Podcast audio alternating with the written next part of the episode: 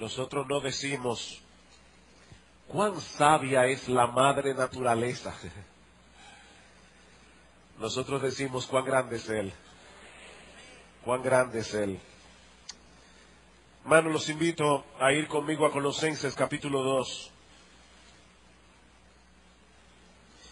Y aunque en la mañana de hoy solamente vamos a estar exponiendo los versículos 20 al 23, quisiera por favor que leyeran conmigo desde el versículo 16. Así podremos poner este texto en su contexto. Colosenses capítulo 2, versículo 16.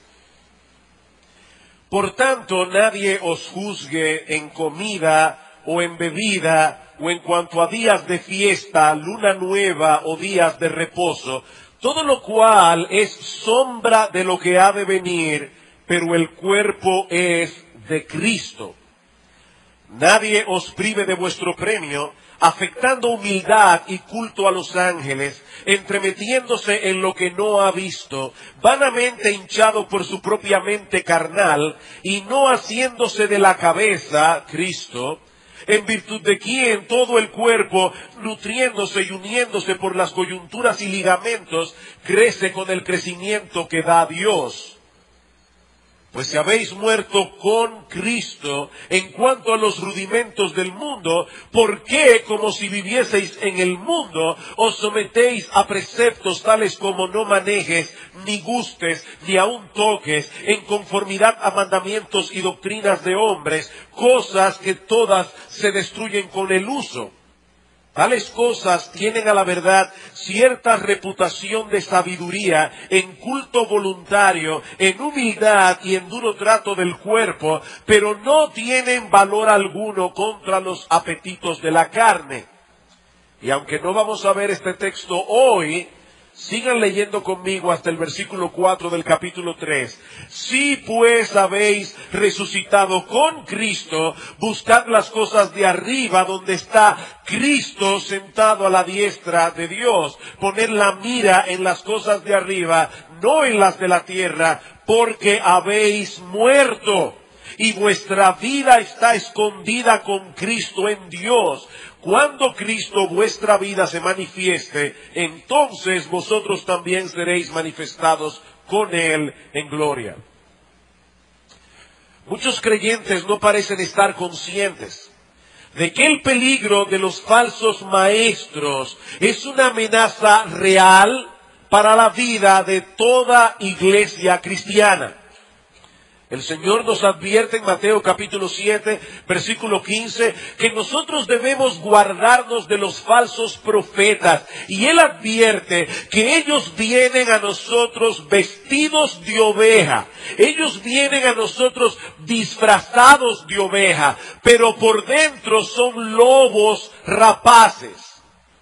Escribiendo a los corintios, Pablo les dice en una forma similar que los falsos maestros se disfrazan como apóstoles de Cristo no como apóstoles de Mahoma, no como apóstoles de Buda. Ellos vienen a nosotros vestidos, disfrazados como apóstoles de Cristo. Y Pablo dice, eso no es maravilla, porque el mismo Satanás se disfraza como ángel de luz. Así que no es extraño si los ministros de él, los ministros de Satanás, se disfrazan como ministros de justicia. Mis hermanos, los falsos maestros no vienen a nosotros con una mirada amenazante, con dos cachos en la cabeza y con una tarjeta de presentación que dice eh, fulano de tal, presidente de doctrinas tóxicas, S.A. No, mis hermanos. Ellos vienen a nosotros con una apariencia de humildad, de bondad. Ellos vienen a nosotros hablando de Cristo. Ellos vienen citando la Biblia, pero son lobejas, son lobos disfrazados. Y si nosotros seguimos sus enseñanzas, terminaremos, terminaremos alejándonos de Cristo y despreciando y pisoteando el Evangelio. Y ese fue el peligro que Pablo vio en la iglesia de Colosas. Es el peligro que Pablo está tratando en toda esta sección que nosotros hemos venido estudiando desde hace ya varios domingos. Estos hermanos en Colosas habían abrazado el Evangelio de todo corazón, pero muy pronto se vieron amenazados por estos falsos maestros que estaban tratando de convencerlos de que Cristo no era suficiente ni para salvar ni para santificar.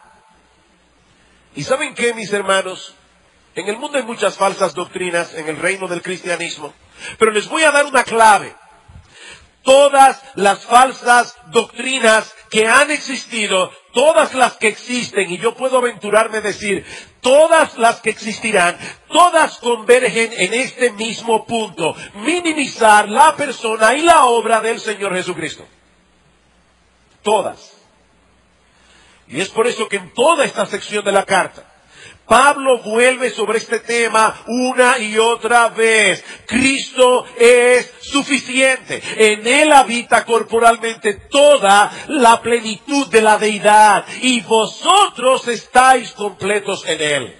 Cristo más nada es igual a todo, todo menos Cristo es igual a nada. Pero estos falsos maestros estaban tratando de intimidar a estos hermanos. Estaban tratando de llevarnos a pensar que si ellos querían ascender a un peldaño más elevado de espiritualidad, ellos tenían que seguir ciertas reglas, versículo 16 al 17 que ya leímos y estudiamos, ellos debían tratar de tener ciertas experiencias místicas con Dios, versículos 18 al 19 que estudiamos la semana pasada. Y es precisamente por eso que Pablo les advierte, no permitan que nadie los juzgue en cuanto a estas cosas. No se dejen intimidar. No permitan que estos individuos los hagan sentir como cristianos a medias. Porque ustedes no siguen las reglas que ellos siguen. Porque ustedes no tienen las experiencias que ellos dicen tener. Y básicamente lo que Pablo les está diciendo aquí es que por más espiritual que suenen estas cosas, no son más que el producto de una mente orgullosa y carnal. Pero estos herejes no solamente promovían el legalismo y el misticismo que ya hemos estudiado, sino también un estilo de vida ascético, que es lo que veremos en la mañana de hoy en los versículos 20 al 23. Ahora yo estoy consciente que es posible que algunos no estén familiarizados con la palabra ascetismo. Y yo quiero que aún los niños que están aquí sentados en esta mañana sepan lo que es un asceta. El ascetismo es la doctrina que enseña que nosotros debemos privarnos, debemos dejar de participar de ciertos placeres, de ciertas comodidades, llevar una vida rigurosa si nosotros queremos crecer espiritualmente. La palabra proviene del griego askesis. Y askesis básicamente lo que significa es entrenamiento o ejercicio. Ellos promovían una vida de privaciones a fin de alcanzar un nivel espiritual más profundo.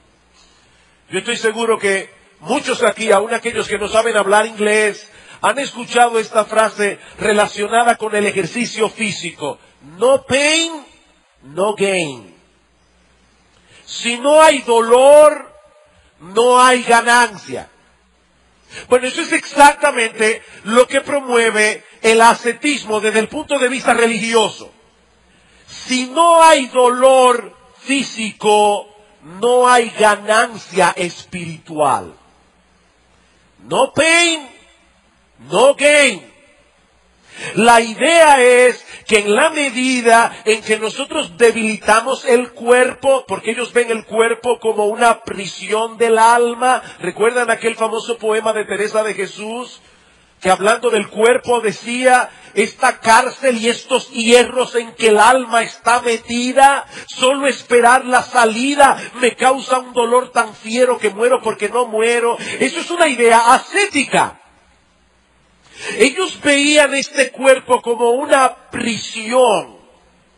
De manera que si nosotros debilitamos la prisión a través de ayunos extensos, a través de pocas horas de sueño, a través de infligirle dolor al cuerpo, en esa misma medida nosotros fortalecemos el alma.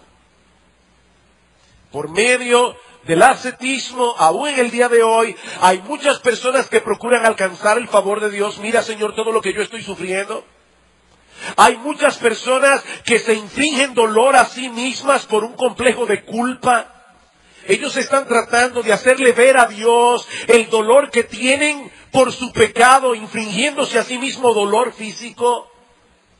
Hay personas que se infringen dolor para ganar el favor de Dios. Tal vez tienen un hijo enfermo. Mi abuelita le hizo una promesa a la Virgen de la Altagracia luego del accidente de un tío mío aparatosísimo. Le prometió a la Virgen que si lo sanaba, y se sanó mi tío, ella iba a ir a Higüey a pie. Claro, mi tío sanó, ella nunca fue a Higüey a pie, pero ese es el punto. O sea, el punto es, Señor, mira lo que yo estoy dispuesto a hacer. Si tú me haces este milagro, si tú me sanas a mi hijo, si tú me sanas a mí, infringir dolor en el cuerpo para poder ganar aceptación, para poder ganar el favor de Dios. Eso es ascetismo. Y lamentablemente muchas personas creen que el cristianismo promueve el ascetismo. Y saben que mis amados hermanos, amigos que están aquí sentados en esta mañana, el ascetismo está tan lejos del cristianismo como está lejos del cielo del infierno. ¿Qué nos dice Pablo aquí acerca del ascetismo? ¿Por qué los cristianos no deben ser ascetas? Bueno, varias razones. En primer lugar, porque el ascetismo es una, una religión de factura humana. El ascetismo es una religión de factura humana. Eso no viene de Dios. Versículo 20. Pues si habéis muerto con Cristo en cuanto a los rudimentos del mundo, ¿por qué como si vivieseis en el mundo os sometéis a preceptos tales como no manejes, no gustes, ni aun toques? Ese sí condicional que Pablo está usando allí, sí pues habéis muerto con Cristo. No es, no es una expresión de duda, sino más bien algo que Pablo presupone que es así. Déme darles una ilustración. Imagínate que tú vas de visita a la casa de un amigo y ese amigo está tratando de trasplantar un árbol de laurel de dos metros de alto con raíz y todo. Y él está cavando en el suelo un hoyo de apenas tres pulgadas de profundidad y tú le dices, mira fulano, si tú realmente quieres trasplantar ese árbol, vas a tener que cavar más hondo. Ese sí condicional no está poniendo en dudas el hecho de que tu amigo quiere trasplantar el árbol. Es una forma de hablar a través de la cual tú le estás diciendo, yo sé que tú quieres trasplantar el árbol, pero vas a tener que cavar más profundo. Bueno, eso es exactamente lo que Pablo está diciendo aquí. Nosotros podemos traducirlo o parafrasearlo de esta manera, ya que es una realidad que ustedes han muerto en Cristo o con Cristo en cuanto a los rudimentos del mundo. Yo voy a explicar en un momento lo que eso significa. ¿Por qué, como si todavía ustedes vivieran en el mundo, se someten a preceptos del mundo? Eso es en pocas palabras lo que Pablo está diciendo allí. Ustedes han muerto. Escuchaba esta semana la historia de un maestro de escuela dominical que está dando, esto es una historia real, el mismo maestro lo contó, está dándole clases a niños de cinco años de edad. Y él les dice a estos niños, si yo vendiera mi casa y vendiera mi carro, y con ese dinero que reúno lo tomo para dárselo a la iglesia, por eso iría al cielo. Todos los niños respondieron, no. Y si yo limpiara la iglesia todos los días y arreglara el jardín de tal manera que todo estuviera siempre bien limpio y ordenado, por eso iría al cielo, todos los niños respondieron a coro, no. Entonces, ¿qué debo hacer para ir al cielo? Y un niño de cinco años con una tremenda sabiduría le, respondió rápidamente, morirse. Es verdad, lo primero que hay que hacer para ir al cielo es morirse. Ahora, este niño dijo algo profundamente teológico. Porque es cierto, mis hermanos, que antes de llegar al cielo tenemos que morirnos, pero no solo en el sentido físico. Nosotros tenemos que morir en el sentido espiritual. Y eso es exactamente lo que ocurre cuando un cristiano cree en Cristo, cuando un cristiano es unido a Cristo por la fe.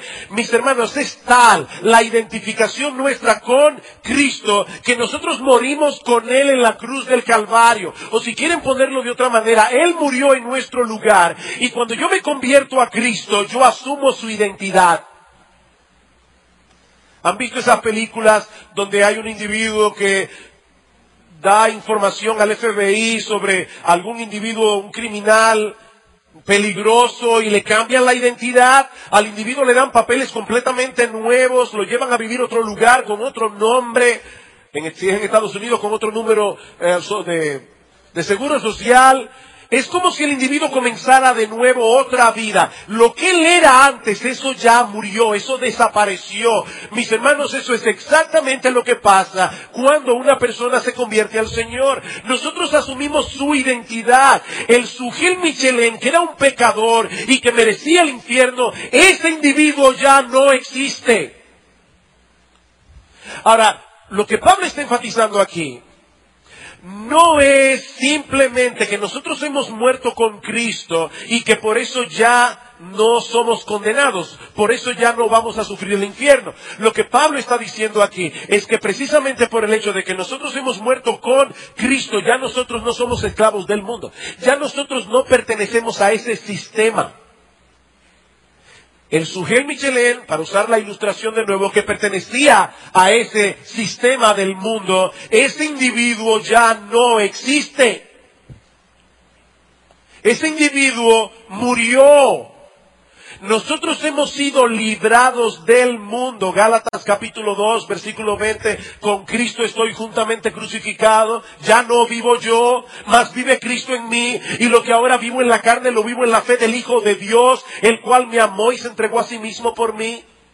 O Gálatas capítulo 6, versículo 14, Pablo dice que por causa de la cruz de Cristo, dice Pablo, el mundo me es crucificado a mí y yo soy crucificado al mundo. Entre el mundo y yo hay una cruz de por medio. Nosotros seguimos viviendo físicamente en el mundo, pero ya no pertenecemos al mundo y por lo tanto no debe ser el mundo el que nos trace las pautas acerca de cómo debemos vivir y mucho menos acerca de cómo debemos cuidar nuestra vida espiritual. Pablo está diciendo, ¿por qué si ustedes han muerto con Cristo se están sometiendo a los preceptos del mundo? A los rudimentos del mundo. Una frase que ya Pablo usó en el versículo 8. Nosotros decíamos, cuando estudiamos ese pasaje, que esa frase rudimentos del mundo se usaba en los días de Pablo para hablar de algo que era elemental. Nosotros hoy decimos el ABC de algo. ¿Han oído esa frase? El ABC, algo sencillo, elemental. Bueno, mis hermanos, lo que Pablo está diciendo aquí, o parece estar diciendo aquí, es que el ascetismo es una práctica religiosa producida por el mundo es una cosa infantil que parece sublime. Pero es infantil, eso es el ABC. El ascetismo es algo que el mundo produce, no Dios. De hecho, piensen mis hermanos, en cuántas religiones que no son el cristianismo se practica el ascetismo. En muchas. Porque el ascetismo es mundano. Nosotros asociamos la palabra mundano con pecados escandalosos. Pablo está diciendo, el misticismo y el ascetismo son mundanos porque son prácticas producidas por el mundo. ¿Saben lo que ustedes nunca van a encontrar en ninguna religión del mundo? El Evangelio. Porque el Evangelio es contraintuitivo. La intuición del ser humano le dice, si yo me porto bien, si yo sufro, voy a ganar favor delante de Dios. Eso es intuitivo. Pero decirle a un individuo, tú no tienes que hacer absolutamente nada excepto creer en Cristo, eso es contraintuitivo. Por eso nosotros no vamos a encontrar el Evangelio en ninguna otra parte que en el Evangelio. Valga la redundancia. Los hombres admiran a los ascetas como si fueran personas que han alcanzado una espiritualidad más profunda que el resto de los mortales. Pero mis hermanos, Pablo está diciendo aquí que el ascetismo es en realidad una religión mundana. Y ahorita van a ver por qué. Este es el tipo de cosas que el mundo produce. Y es el tipo de cosa a la que un cristiano no debe someterse. Pablo dice, ¿por qué como si vivieseis en el mundo os sometéis? ¿Saben cuál es la palabra griega que usa Pablo allí? La voy a citar porque es una palabra que les va a sonar familiar. Es la palabra dogmatizo de donde viene la palabra dogmatizar. Pablo está diciendo, ¿por qué? Como si ustedes viviesen todavía en el mundo, le permiten a personas del mundo que impongan sus dogmas sobre vosotros. No se dejen dogmatizar, es lo que está diciendo Pablo aquí. No permitan que los dogmas de otros controlen vuestra vida. Versículo 21. Cosas como no manejes, ni gustes, ni aún toques. Y Pablo parece estar burlándose aquí de la enseñanza de los falsos maestros. Estos hombres tenían una serie de regulaciones de cosas que uno no debía comer, de cosas que uno no debía beber, de cosas que uno ni siquiera debía tocar. Y Pablo dice, esas son cosas prohibidas por el hombre no prohibidas por Dios. En conformidad, versículo 22, a mandamientos y doctrinas de hombres. Vayan conmigo a 1 Timoteo capítulo 4.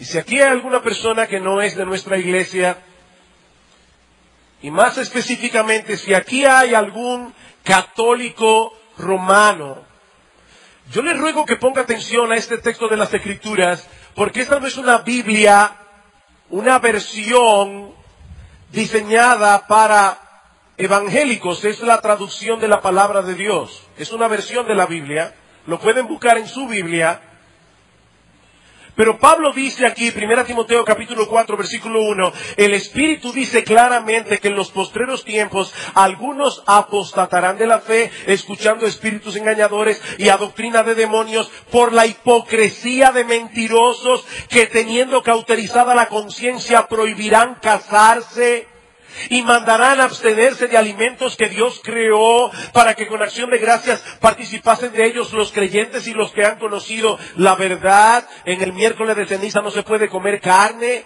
tenemos que hacer un sacrificio y comer solamente langosta, pecado, camarones. Dice Pablo versículo 4, todo lo que Dios creó es bueno, nada es de desecharse si se toma con acción de gracias, porque por la palabra de Dios y por la oración es santificado. Mis hermanos, prohibirle a una persona a casarse no lo hace más espiritual. Eso es doctrina de demonios, y no lo digo yo, lo dice la Biblia. Y Pablo sigue diciendo en el versículo 6, Mira Timoteo, si esto enseñas a los hermanos, serás un buen ministro de Jesucristo. En otras palabras, un buen ministro de Jesucristo no enseña el ascetismo. Un buen ministro de Jesucristo es aquel que le advierte a la iglesia en contra del ascetismo. Eso es un buen ministro de Jesucristo. Es obvio que nuestro Señor Jesucristo no vivió como un asceta. ¿Recuerdan ustedes aquel pasaje en Mateo capítulo 11, versículo 16, cuando Cristo le dice a los judíos, ¿y qué vamos a hacer con ustedes? Porque es palos y boga y palos y no boga. Viene Juan, que no come ni bebe y ustedes dicen demonio tiene. Viene el Hijo del Hombre, hablando de él mismo, que sí come y sí bebe, y también dicen demonio tiene. Dicen es un comilón y bebedor. Por supuesto, hermano, Cristo ni era un borrachón ni era un glotón. Pero lo que Cristo está diciendo allí es, yo vivo una vida normal. Yo como lo que todo el mundo come. Yo bebo lo que todo el mundo bebe. Yo me visto como todo el mundo se viste. Cristo no se vestía con pelo de camello, como Juan el Bautista. Cristo no era una seta. De manera, hermanos, que en primer lugar, ¿por qué el cristiano no debe practicar el ascetismo? Porque el ascetismo es una religión de factura humana, eso no viene de Dios. En segundo lugar, porque el ascetismo le da importancia a cosas sin importancia. El ascetismo le da importancia a cosas sin importancia. ¿Qué dice Pablo? ¿Por qué, como si vivieseis en el mundo, sometéis a preceptos tales como no manejes, ni gustes, ni aun toques, en conformidad a mandamientos y doctrinas de hombres, cosas que todas se destruyen con el uso? Y muy probablemente Pablo está pensando aquí en comidas y bebidas. Eso se destruye con el uso. Eso no puede tener tanta importancia que afecte mi vida espiritual. Hay personas, por ejemplo, que dicen un cristiano no debe de ninguna manera probar alcohol. Bueno, la Biblia dice claramente que un cristiano no debe emborracharse. La Biblia dice que los borrachos no entrarán al reino de los cielos, pero la Biblia no prohíbe beber vino, por ejemplo. Y el vino, aunque definitivamente en aquellos días era fermentado naturalmente, el otro tipo de fermentación se inventó mucho más adelante, era vino, y con ese vino, si una persona tomaba demasiado, se podía emborrachar. Ahora la pregunta es, ¿por qué una copa de vino afecta el alma? Eso es lo que Pablo está diciendo aquí. ¿Por qué el hecho de tocar eso te hace menos espiritual? ¿Por qué afecta tu alma? Esas cosas, dice Pablo, se destruyen con el uso. Le están dando demasiada importancia a cosas que no tienen importancia. Y es muy probable que Pablo esté pensando aquí en las palabras de Cristo en Marcos capítulo 7. Vayan conmigo a Marcos 7 y fíjense, noten la conexión con este texto de Colosenses. En Marcos, en el capítulo 7, Cristo está respondiendo a los fariseos que le preguntan, ¿por qué tus discípulos comen sin lavarse las manos primero? Y Cristo le responde en el versículo 6, hipócritas, bien profetizó de vosotros Isaías, como está escrito, este pueblo de labios me honra, mas su corazón está lejos de mí. Pues en vano me honra, enseñando como doctrina mandamientos de hombres, lo mismo que dice Pablo. En Colosenses son mandamientos de hombres, pero ahora noten el versículo 18. Él les dijo a los apóstoles, también vosotros estáis así sin entendimiento, no entendéis que todo lo de fuera que entra en el hombre no le puede contaminar porque no entra en su corazón, sino en el vientre y sale a la letrina. Esto decía, haciendo limpios todos los alimentos, cosas todas que se destruyen con el uso. Es exactamente lo mismo. Y yo Puedo pensar que tal vez Pablo tenía en su mente ese dicho del Señor cuando escribió este pasaje. Le están dando demasiada importancia a cosas que no la tienen. ¿Cómo puede ser? ¿Cómo ustedes pueden pensar que algo perecedero, algo que se destruye con el uso, puede tener tanta importancia para vuestra vida espiritual? Eso es totalmente absurdo, dice Pablo. Así que el ascetismo es una religión de factura humana. El ascetismo le da importancia a cosas que no tienen esa importancia. En tercer lugar, el ascetismo es inútil. El ascetismo es inútil, versículo 23. Tales cosas tienen a la verdad cierta reputación de sabiduría, en culto voluntario, en humildad y en duro trato del cuerpo, pero no tienen valor alguno contra los apetitos de la carne. En otras palabras, Los que practican el ascetismo delante de ciertas personas tienen reputación de sabiduría, tienen reputación de humildad. Las demás personas piensan que es espiritual por lo flaco que se ve, por lo maltratado que está su cuerpo. En el siglo V vivió un famoso santo, entre comillas, se llamó Simeón el Estilita. No el estilista, él no trabajaba en un salón de belleza. La palabra estilo en griego significa columna y este señor Simeón era famoso porque los últimos 36 años de su vida los pasó encima de una columna de 15 metros, nunca bajó de allí. Y las personas venían a alimentarlo. 36 años. Nunca descendió de la columna, nunca se bañó. Dicen los biógrafos que cuando él movía la cabeza eran tantos los piojos que caían visiblemente. En la Edad Media nosotros tenemos a los monjes flagelantes. Lutero practicó la autoflagelación cuando era monje.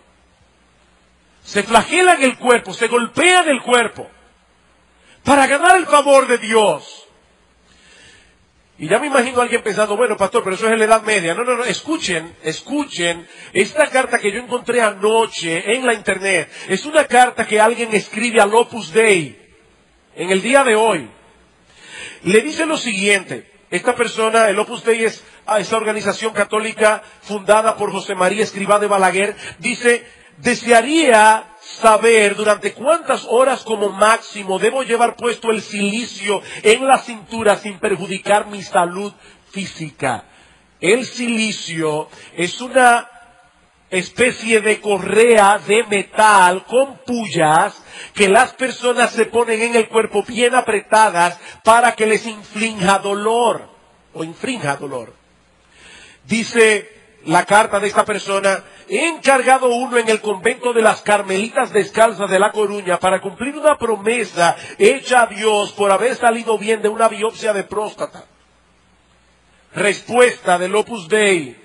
Lo importante es que entiendas que estas mortificaciones son para unirte al sacrificio redentor de Cristo, aunque puedas ofrecerlas por todas las personas que quieras el tiempo de ponerte el silicio y el tiempo de darte las disciplinas, ya lo eliges tú, pero yo lo consultaría con un sacerdote. Se suele hacer mientras rezas una oración, el tiempo que dure la oración, dura el silicio, o, dice él, eh, o la persona que le respondió, el silicio lo usamos los miembros numerarios y agregados, que son dos tipos de membresía del Opus Dei, dos horas todos los días excepto los domingos. Pero tú haz lo que veas o lo que te diga el sacerdote. Eso no fue en la Edad Media. Eso apareció ayer en la Internet. Y eso es exactamente lo que Pablo está prohibiendo y criticando aquí. Castigar el cuerpo en ningún sentido puede ayudar el alma. Ellos han escogido voluntariamente esa forma de devoción. Eso es lo que significa la frase culto voluntario. Es algo que ellos decidieron hacer. Dios no se lo está pidiendo. Ahora, lo que Pablo está enseñándonos aquí es lo que está detrás. En el fondo es el orgullo de dar una apariencia de humildad. Ahí es que está el problema. El ascetismo, en vez de frenar los apetitos de la carne, los aumenta. Y, basta con leer la biografía de algunos ascetas del pasado. Estuve leyendo unas cartas escritas por Jerónimo, el traductor de la Vulgata Latina en el siglo V. Hermano, créame, son cosas que yo no puedo ni citar públicamente aquí porque hay niños presentes. Cómo el ascetismo levantaba en este hombre pasiones sexuales violentas. Eso es exactamente lo que Pablo está diciendo aquí. El ascetismo no produce santidad. El ascetismo alimenta el orgullo. Leí hace mucho tiempo la historia de un sacerdote que fue a su superior a confesarle que él tenía un orgullo terrible. El sacerdote le puso una penitencia, ve a tu celda, una celda con piso de madera, y límpiala completamente con tu lengua en forma de cruz. Y esa persona fue a su habitación, limpió su pequeña celda con la lengua y dice él, no bien hube terminado cuando sentía un tremendo orgullo en mi corazón por lo que acababa de hacer. Seguramente nadie ha limpiado su celda con la lengua. El ascetismo produce orgullo y alimenta la carnalidad. Ahora, ¿saben cuál es el peor problema del ascetismo? Y eso nos lleva a nuestro último punto. El ascetismo es contrario al Evangelio. El ascetismo es contrario al Evangelio.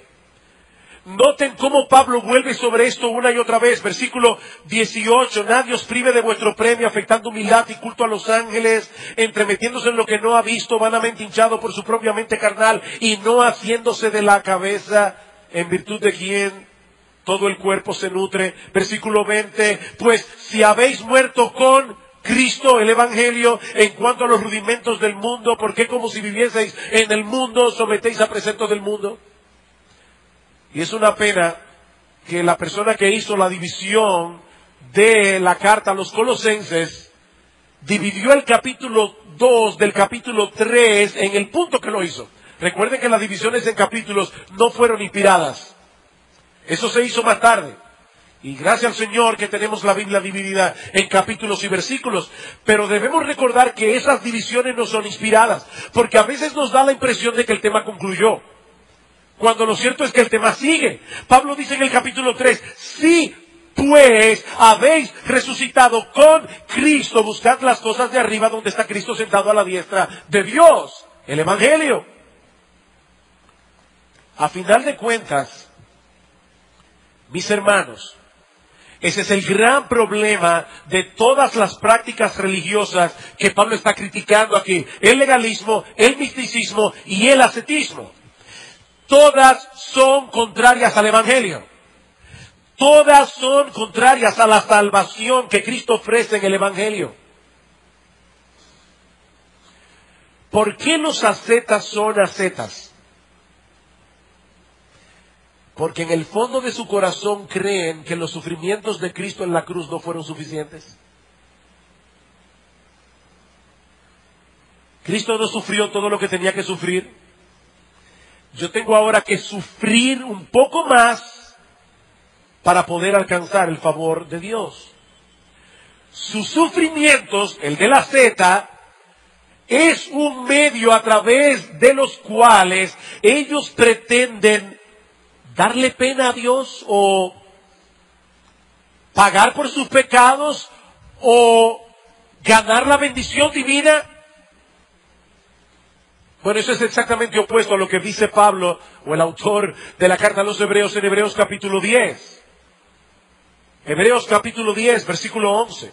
Solamente para citar un texto en Hebreos, dice, ciertamente todo sacerdote está día tras día ministrando y ofreciendo muchas veces los mismos sacrificios que nunca pueden quitar los pecados, pero Cristo, habiendo ofrecido una vez para siempre un solo sacrificio por los pecados, se ha sentado a la diestra de Dios, de ahí en adelante esperando hasta que sus enemigos sean puestos por estrado de sus pies, porque con una sola ofrenda hizo perfectos para siempre a los santificados y gloria a Dios por eso. Una sola ofrenda.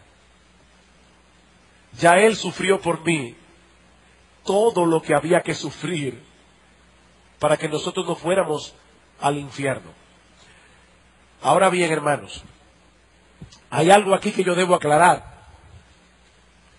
El Evangelio sí enseña la autonegación. El Evangelio sí enseña la autonegación. En el mismo capítulo 3 de Colosenses, Pablo dice en el versículo 5, haced pues morir lo terrenal en vosotros, fornicación, impureza, pasiones desordenadas, malos deseos y avaricia que es idolatría. Hay cristianos que para poder cumplir lo que dice ese texto de hacer morir lo terrenal, incluyendo las fornicaciones, incluyendo las pasiones desordenadas, van a tener que imponerse a sí mismos cero televisión. Yo no puedo ver televisión. Hay cristianos que por amor a su propia alma van a tener que introducir en sus computadoras ese programa del que yo les hablaba el miércoles pasado, Pacto con los Ojos, donde tu computadora le envía un reporte a la computadora de alguien a quien tú quieres ser responsable y esa persona va a recibir en su computadora todo lo que tú estás viendo en Internet. Eso no es ascetismo. Eso es cumplir con lo que el mismo Cristo dice en Mateo capítulo 5. Oísteis que fue dicho no cometerás adulterio, mas yo os digo el que mira a una mujer para codiciarla, ya adulteró con ella en su corazón. Por tanto, si tu ojo te es ocasión de caer, sácatelo. Si tu mano te es ocasión de caer, córtatela. Y obviamente, hermanos, Cristo no está hablando allí de acciones físicas, literales, porque tú puedes ser ciego de los dos ojos y aún así tener lujuria en el corazón. Lo que Cristo está diciendo allí es, niégate a ti mismo todo aquello que alimenta tus pasiones carnales. el Evangelio sí promueve la autonegación. Vayan conmigo a 1 Corintios, capítulo 9.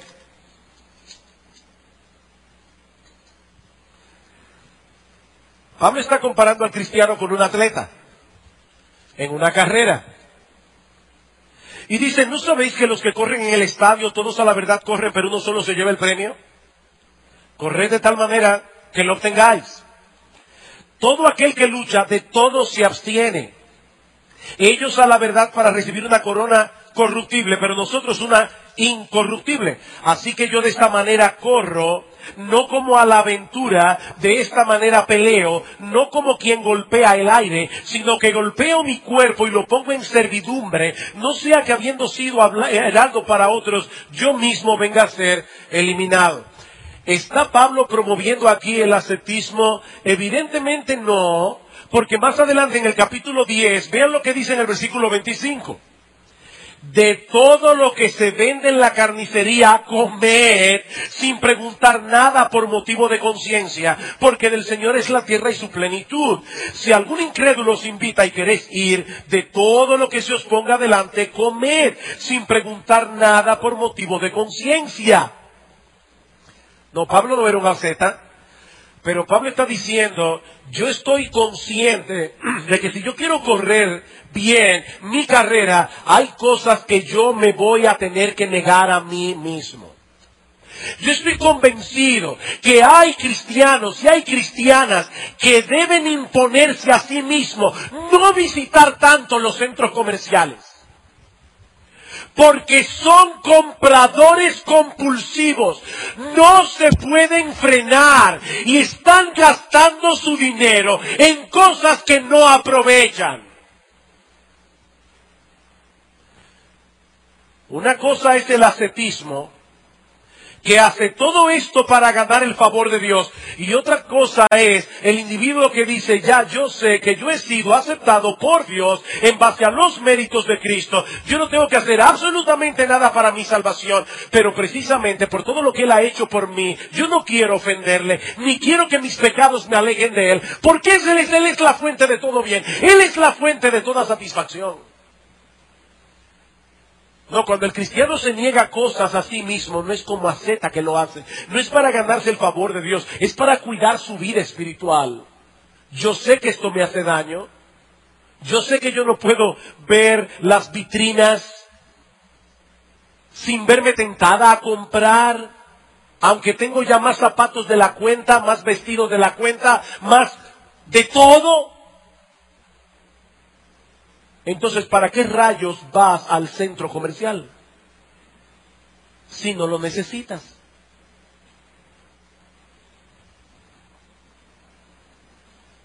¿Qué le dice Cristo a Pedro?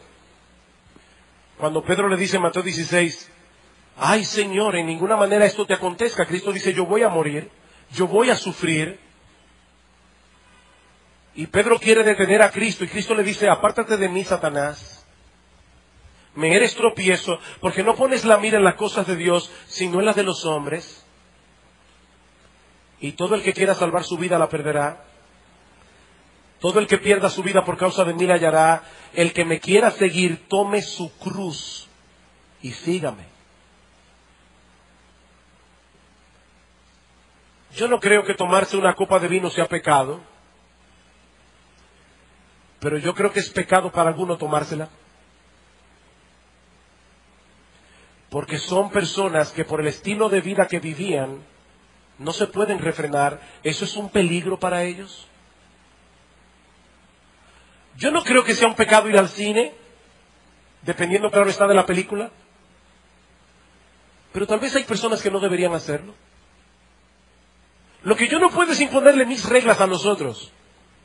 Pero delante de Dios yo tengo que ser honesto y saber cómo yo voy a cuidar mi vida espiritual. El punto es este, hermanos, el sufrimiento no santifica, pero no hay santidad sin sufrimiento. El sufrimiento no santifica, hermanos. Ahora, en este mundo caído, nosotros todavía con el pecado morando en nuestro corazón, no, no hay santidad sin sufrimiento. No hay santidad sin sufrimiento.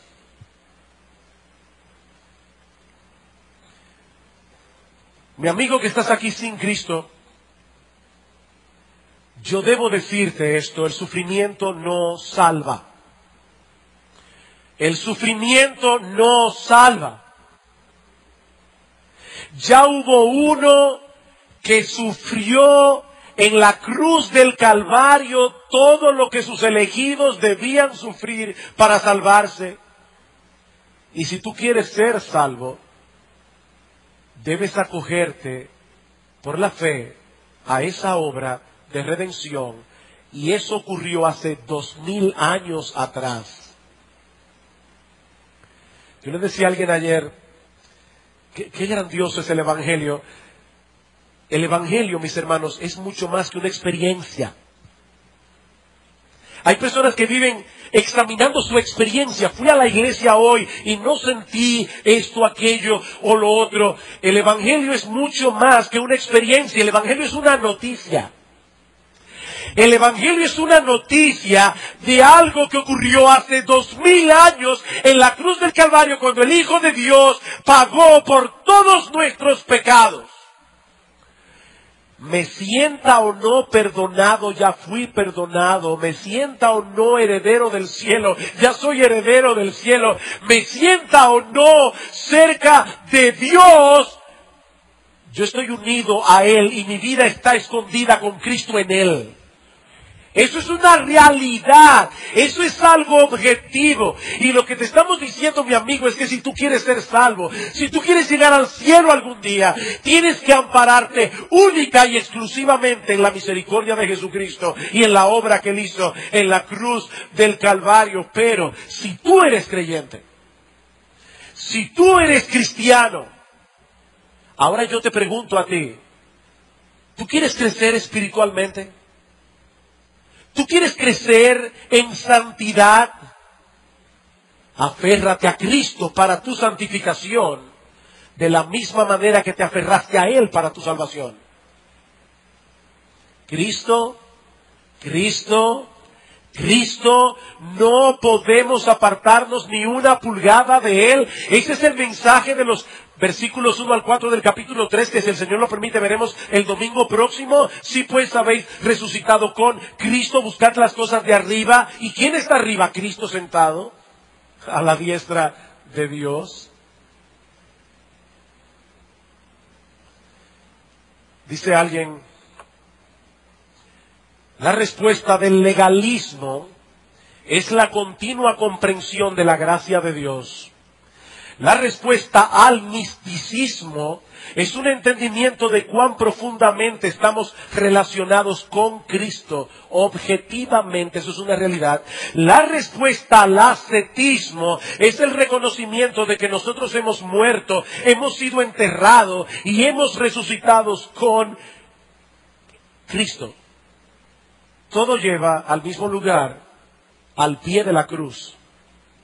Sigue diciendo este autor, toda nuestra teología toda nuestra predicación, todos los himnos que cantamos juntos, las disciplinas de la vida que experimentamos en familia y en nuestras relaciones interpersonales, todas están supuestas a mantenernos justamente allí, al pie de la cruz, simplemente bebiendo prolongada y profundamente de la fuente del manantial, nuestro gran Dios y Salvador Jesucristo. Es Cristo. Y solo Cristo. Vamos a orar, Padre. Gracias. Gracias por nuestro bendito, precioso, glorioso Señor Jesucristo. Gracias por su muerte en la cruz. Gracias por haber pagado en Él todos nuestros pecados. Gracias, oh Señor, porque no necesitamos nada más fuera de Él. Oh Señor, ayúdanos a entender el Evangelio. Señor, ayuda a tus hijos aquí, a los creyentes, a tener una comprensión cada vez más profunda del Evangelio. Ayúdanos, Señor, a vivir por el Evangelio. Ayúdanos, Señora, a luchar contra nuestros pecados que todavía moran en nosotros, amparados en el Evangelio. Y oh Señor, oh Señor, aumenta en nuestros corazones el amor por Cristo.